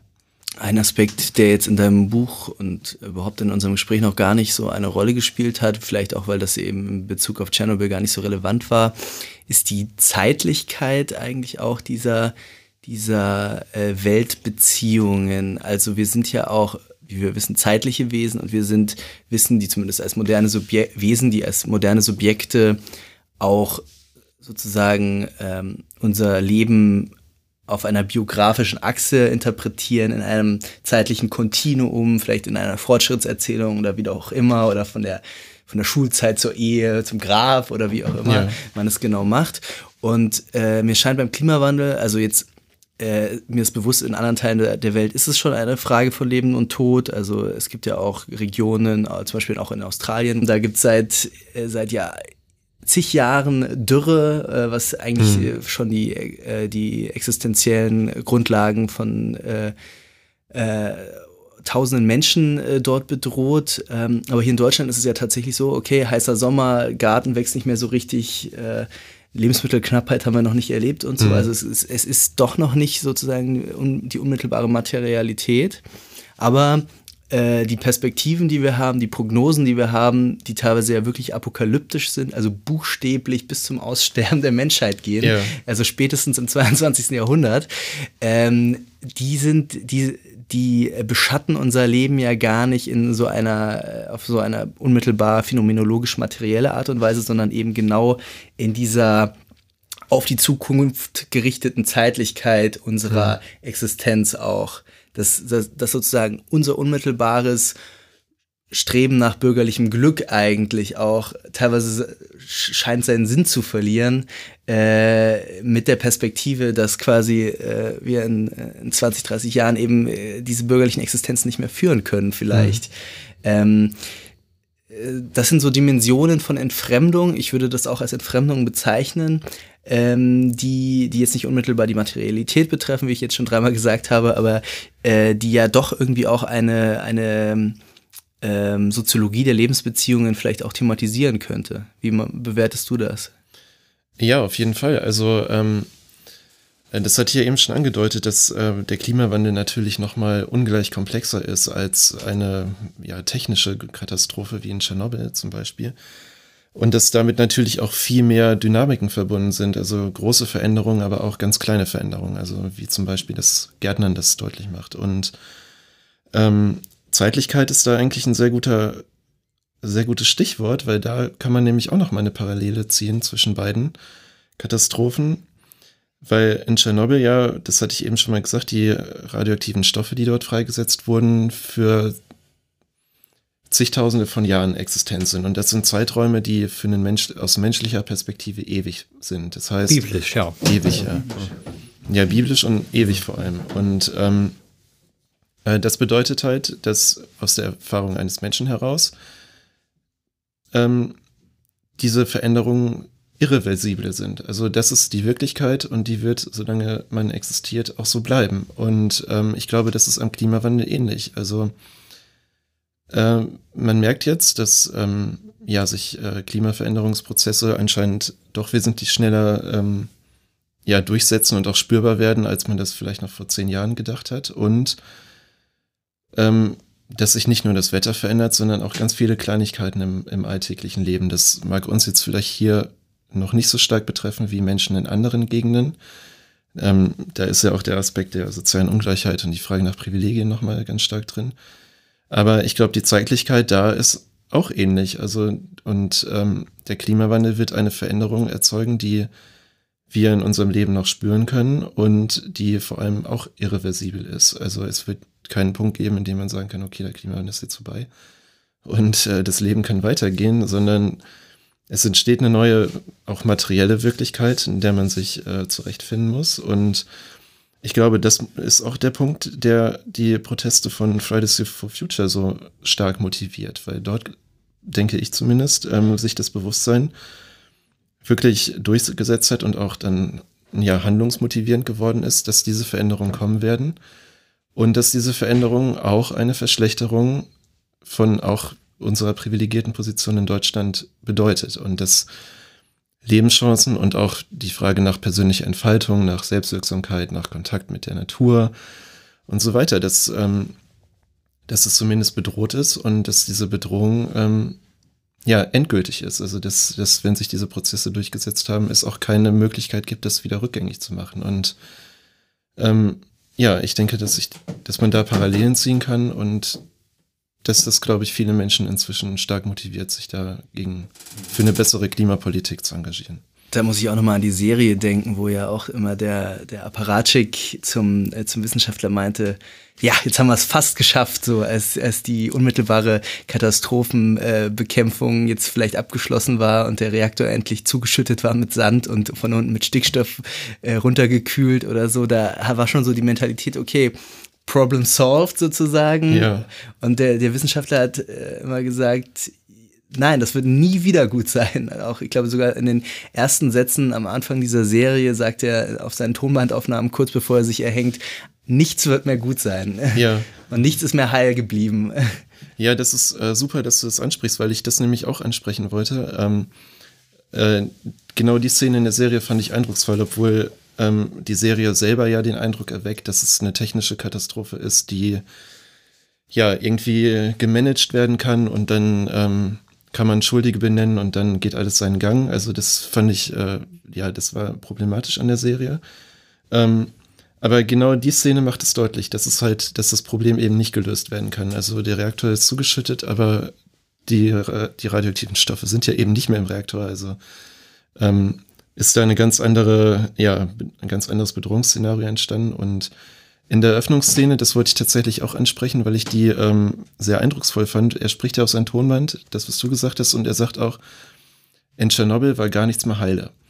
Und das, damit meint er ja, dass eben nicht nur der Reaktor halt äh, ja, Schrott ist und kaputt, sondern dass, ähm, so wie ich das praktisch äh, ja als Interpretationsvorschlag anbiete, ähm, auch die Art und Weise, mich zur Welt zu verhalten, auch eben kaputt sind und dass in dem Sinne halt auch nichts mehr heile ist. Und die Gefahr ist halt am Klimawandel, ähm, dass man, also dass sich zum einen politisch äh, praktisch wieder so ein Machbarkeitsdenken durchsetzt, indem man halt sagt, okay, äh, diese und jene Maßnahme machen wir, um uns anzupassen und den Rest kann man dann mit Geoengineering irgendwie in den Griff kriegen. Ähm, aber das ist natürlich auch ein völlig falsches Denken, was halt auch noch aus diesem, aus dieser, ja, aus diesem Machbarkeitsdenken resultiert. Und Tschernobyl ist halt das Beispiel dafür, dass, das hat Alexander Kluge gesagt, ähm, der auch, ähm, dessen Text sich auch ausgewertet hat, meine Arbeit, ist, Tschernobyl ist das Ende der Machbarkeit, mhm. weil eben man diese Strahlung nicht mehr aus der Welt kriegt. Es gibt kein technisch denkbares Verfahren, mit dem man einen, den Zustand vor der Katastrophe wiederherstellen kann. Und das ist mit dem Klimawandel eigentlich ganz ähnlich, auch wenn da die Veränderungen vielleicht ähm, ungleich komplexer sind und es gibt auch vielleicht Orte und Menschen auf der Welt, die von Veränderungen profitieren, während andere ganz furchtbar darunter leiden werden. Ähm, also indem wir, indem wir eine Weltgesellschaft haben, das ist, glaube ich, nochmal der Unterschied, indem man jetzt wirklich, also auch eine entwickelte Weltgesellschaft. Ich ja. meine, die äh, Gesellschaft entwickelt sich seit 200 Jahren ungefähr, aber jetzt ist sie wirklich irreversibel auch. Also die Weltgesellschaftlichkeit ist mhm. irreversibel, von daher würde ich sagen, ähm, ist auch quasi jetzt dieser, diese Klimakatastrophe natürlich ein Schaden für alle, sozusagen ja. in dieser Dynamik. Dazu vielleicht nochmal ähm, die Frage, ähm, könnte man nicht auch ähm, vermuten, dass ähm, das jetzt eigentlich, und das wäre vielleicht auch der politische Charakter dann deiner Arbeiten, ähm, dass es jetzt eigentlich darum geht, genau eben diese technische Machbarkeit ähm, äh, sozusagen ähm, also als Bewältigungsform zu ersetzen durch ähm, jetzt äh, ein bisschen esoterisch gesprochen durch so einen Bewusstseinswandel, dass man, auch das hat der Robert Seifert so ähnlich an einer Stelle gesagt, dass man jetzt eigentlich wieder ein Gefühl für diese stoffliche Existenz äh, auch der Gesellschaft entwickelt. Also der, der Triumph letzten Endes, der Triumph der modernen Gesellschaften bis heute oder vielleicht auch bis Tschernobyl war ja eigentlich ähm, sich eben sozusagen soziale Differenzierung. Das heißt, mhm. sich unabhängig zu machen von der stofflichen Welt und quasi Fortschritt sozial zu denken. Das heißt, es wird sozusagen funktional differenziert, wird ein riesiger fortschrittlicher Apparat aufgebaut, ähm, ähm, der letzten Endes möglich macht, ähm, Gesellschaft zu entwickeln in der Unabhängigkeit von der Welt. Und durch diese Steigerung, das ist ja diese Paradoxie, durch die Steigerung der sozialen Komplexität, gleichzeitig sich in dieser paradoxen Weise, wie das Latour auch beschrieben hat, eben unabhängig äh, zu machen von der stofflichen Existenz. Und damit natürlich letzten Endes auch, äh, und da, das sind ja ganz grundlegende Fragen, damit letzten Endes auch ein Gedanke von Freiheit zu verbinden. Mhm. Also das heißt, Überwindung zum Beispiel auch des Räumlichen, dass ich eben nicht mehr an meine Existenz, an meine stoffliche Existenz als ähm, Person XY in Dorf XY gebunden bin, sondern dass ich mich einfach ins Auto setze und von A nach B fahre, so wie ich möchte. Ähm, und letzten Endes auch diese Virtualität dieser Ordnung, ne? die ganzen Konsumprodukte la laufen ja äh, letztendlich über Virtualität. Das heißt, ähm, die Sachen, die ich hier habe, irgendwie mein Aufnahmegerät und die Kabel und die, die sind ja nicht als Konsumprodukte nicht durch die, ihre Stofflichkeit bestimmt, ja, sondern genau. durch, durch diese Virtualität des Konsumproduktes. Mhm. Deswegen habe ich zum Beispiel auch kein Problem, das einfach alles wegzuhauen, wenn es nicht mehr funktioniert oder wenn es mir nicht mehr gefällt, ja. weil ich sozusagen mit dieser Stofflichkeit eigentlich letzten Endes gar nicht so viel zu tun habe. Ähm, das heißt, umgekehrt könnte man nicht vielleicht auch vermuten, dass jetzt ähm, in diesem Wandel vielleicht wieder überhaupt sowas wie Resonanz auf dieser stofflichen Ebene erstmal wieder einkehrt. Ähm, natürlich jetzt nicht auf die positive Weise, sondern auf die negative Weise, ähm, weil, weil diese Stofflichkeit uns jetzt eigentlich zur Bedrohung wird letzten Endes. Mhm. Aber ist es vielleicht auch jetzt äh, historisch gedacht, also äh, welthistorisch vielleicht sogar, ähm, äh, jetzt die, die Chance, da wieder, wieder ein Gefühl auch für diese Stofflichkeit überhaupt erstmal zu, wieder zu entwickeln? in dem Sinne, dass wir einfach abhängig davon letzten Endes sind, dass jede Form von sozialer Freiheit, auch von ähm, von ähm, überhaupt gesellschaftlicher Entwicklung. Da kommt diese Zeitlichkeit eben rein, dass die abhängig davon ist, von dieser stofflichen Existenz. Ja, also absolut. Ähm, da würde ich mich vollkommen anschließen. Ähm, ich glaube, das ist die Herausforderung und das ist auch das, was äh, mich in meiner eigenen äh, wissenschaftlichen Arbeit motiviert, ähm, äh, zu zeigen, dass ähm, wir auch von materiellen Realitäten abhängig sind und dass praktisch unsere Art und Weise, sich zur Welt zu verhalten, davon abhängig ist und dass, wenn sich Materialität verändert, sich diese Beziehungsweisen verändern. Und ähm, das birgt natürlich auch die Chance, äh, so wie du das gesagt hast, was Robert Seifert gesagt hat, ähm, auch wieder praktisch eine neue Form von Resonanz dazu zu entwickeln und halt ähm, vielleicht auch eine neue Möglichkeit, sich äh, mit der materiellen Welt und mit Stofflichkeiten allgemein auf einer anderen Art und Weise zu verbinden, als es jetzt mit dem Konsum Modus des Konsums oder des Verfügens äh, möglich ist. Also darin, also die Chance gibt es und ich, ich denke auch, dass das, dass das die große Herausforderung ist. Und wenn man sich zum Beispiel die, die Arbeiten von Anna Zing anguckt, die ähm, zum Beispiel ein Sammelband äh, rausgegeben hat, der heißt Arts of Living on a Damaged Planet, also wo es praktisch darum geht, diese auf der einen Seite diese veränderte und vielleicht auch verschlechterte Möglichkeit von Weltbeziehungen anzuerkennen, auf der anderen Seite aber trotzdem nicht aus dem Auge zu verlieren, dass das durchaus auch wieder Möglichkeiten bietet, sich vielleicht in einer neuen und vielleicht auch ja näheren und gelingenderen Art und Weise äh, äh, Möglichkeiten für Weltbeziehungen gibt, die ähm, ja durch unser bisheriges Lebensmodell vielleicht verschüttet waren, um das so zu sagen. Also ich glaube, das ist, äh, das ist eine große Herausforderung und das ist, glaube ich, auch wichtig, wenn man über sowas wie Nachhaltigkeit oder Anpassung an den Klimawandel oder so nachdenkt, äh, dass man halt das halt nicht nur als Bedrohung begreift, vor der man sich irgendwie schützen oder abschließen muss, sondern dass es vielleicht auch Möglichkeiten bietet, ähm, um die Materialität der Welt in einer neuen Art und Weise zu erfahren. Also es gibt momentan eine große Debatte, ähm, also es gibt ja an sich die Anthropozän-Debatte, die jetzt schon sehr breit geführt wird. Es gibt sehr viele Labels in dieser Debatte und äh, ein neuer Begriff ist zum Beispiel das Planthropozän, also indem man praktisch den Fokus auf Pflanzen legt und inwiefern ja, man sich mit Pflanzen in einer Art und Weise verbinden kann, um vielleicht auch aus diesen neuen materiellen Umwelten irgendwie ja einen gelingenden Bezug herzustellen. Und ich glaube, das ist äh, ein unglaublich spannendes Thema und das ist auch, glaube ich, nicht nur analytisch, sondern auch praktisch vielleicht die Herausforderung, der man sich dann in Zukunft stellen muss. Ähm, das heißt, ähm, es müsste eigentlich auch so Forschungsprogramme geben, die, ähm, die sich dann dieser ähm, Weltbeziehung in diesem materiellen Sinne äh, widmen und vielleicht auch unter diesen Klimawandelsbedingungen oder? Ja, ähm, das also mal untersuchen, wie vielleicht so eine Schulklasse untersuchen, wie sie im Schulgarten, äh, äh, keine Ahnung, wie sie da mit diesen Pflanzen umgeht. Ähm, und dann vielleicht zu gucken, ähm, was passiert, wenn sie wissen, wie das mit dem äh, Ozon zusammen oder mit dem, mit dem äh, Klimasystem zusammenhängt. Also. Ja, das wäre das wäre natürlich super spannend, wenn das, wenn sowas noch stärker erforscht werden könnte, einfach um zu zeigen, dass es, dass es ähm, eine andere Art und Weise der Bezugnahme gibt. Und ähm, in meiner eigenen Arbeit, in meiner Doktorarbeit versuche ich jetzt natürlich die kategorialen Grundlagen dafür zu schaffen, um solche ja, Beziehungs, äh, ja, Beziehungskonglomerate und Verbindungen zwischen Menschen, Materialität, vielleicht auch Pflanzen und nichtmenschlichen Entitäten, um die, äh, die Dynamik, die da entsteht, äh, besser in den Griff zu kriegen. Das klingt sehr spannend. Ähm, die Zeit ist ein bisschen vorangeschritten. Ähm, von daher herzlichen Dank, ähm, dass du da warst, Martin. Ja, danke. Ja, vielen Dank für das Gespräch. Viel Erfolg bei der Doktorarbeit natürlich. Äh, wie lange hast du noch? Ähm, Es geht gerade los. ja, ich habe im April angefangen, also ist ja bin noch ganz frisch. frisch dabei und ähm, habe insgesamt drei Jahre Zeit. Denn viel Erfolg dabei. Ähm, das war die 41. Folge von Das Neue Berlin. Ähm, teilt unsere ähm, Links gerne und empfehlt uns weiter, wenn euch die Sendung gefallen hat. Bis zum nächsten Mal. Macht's gut. Ciao. Tschüss. Tschüss.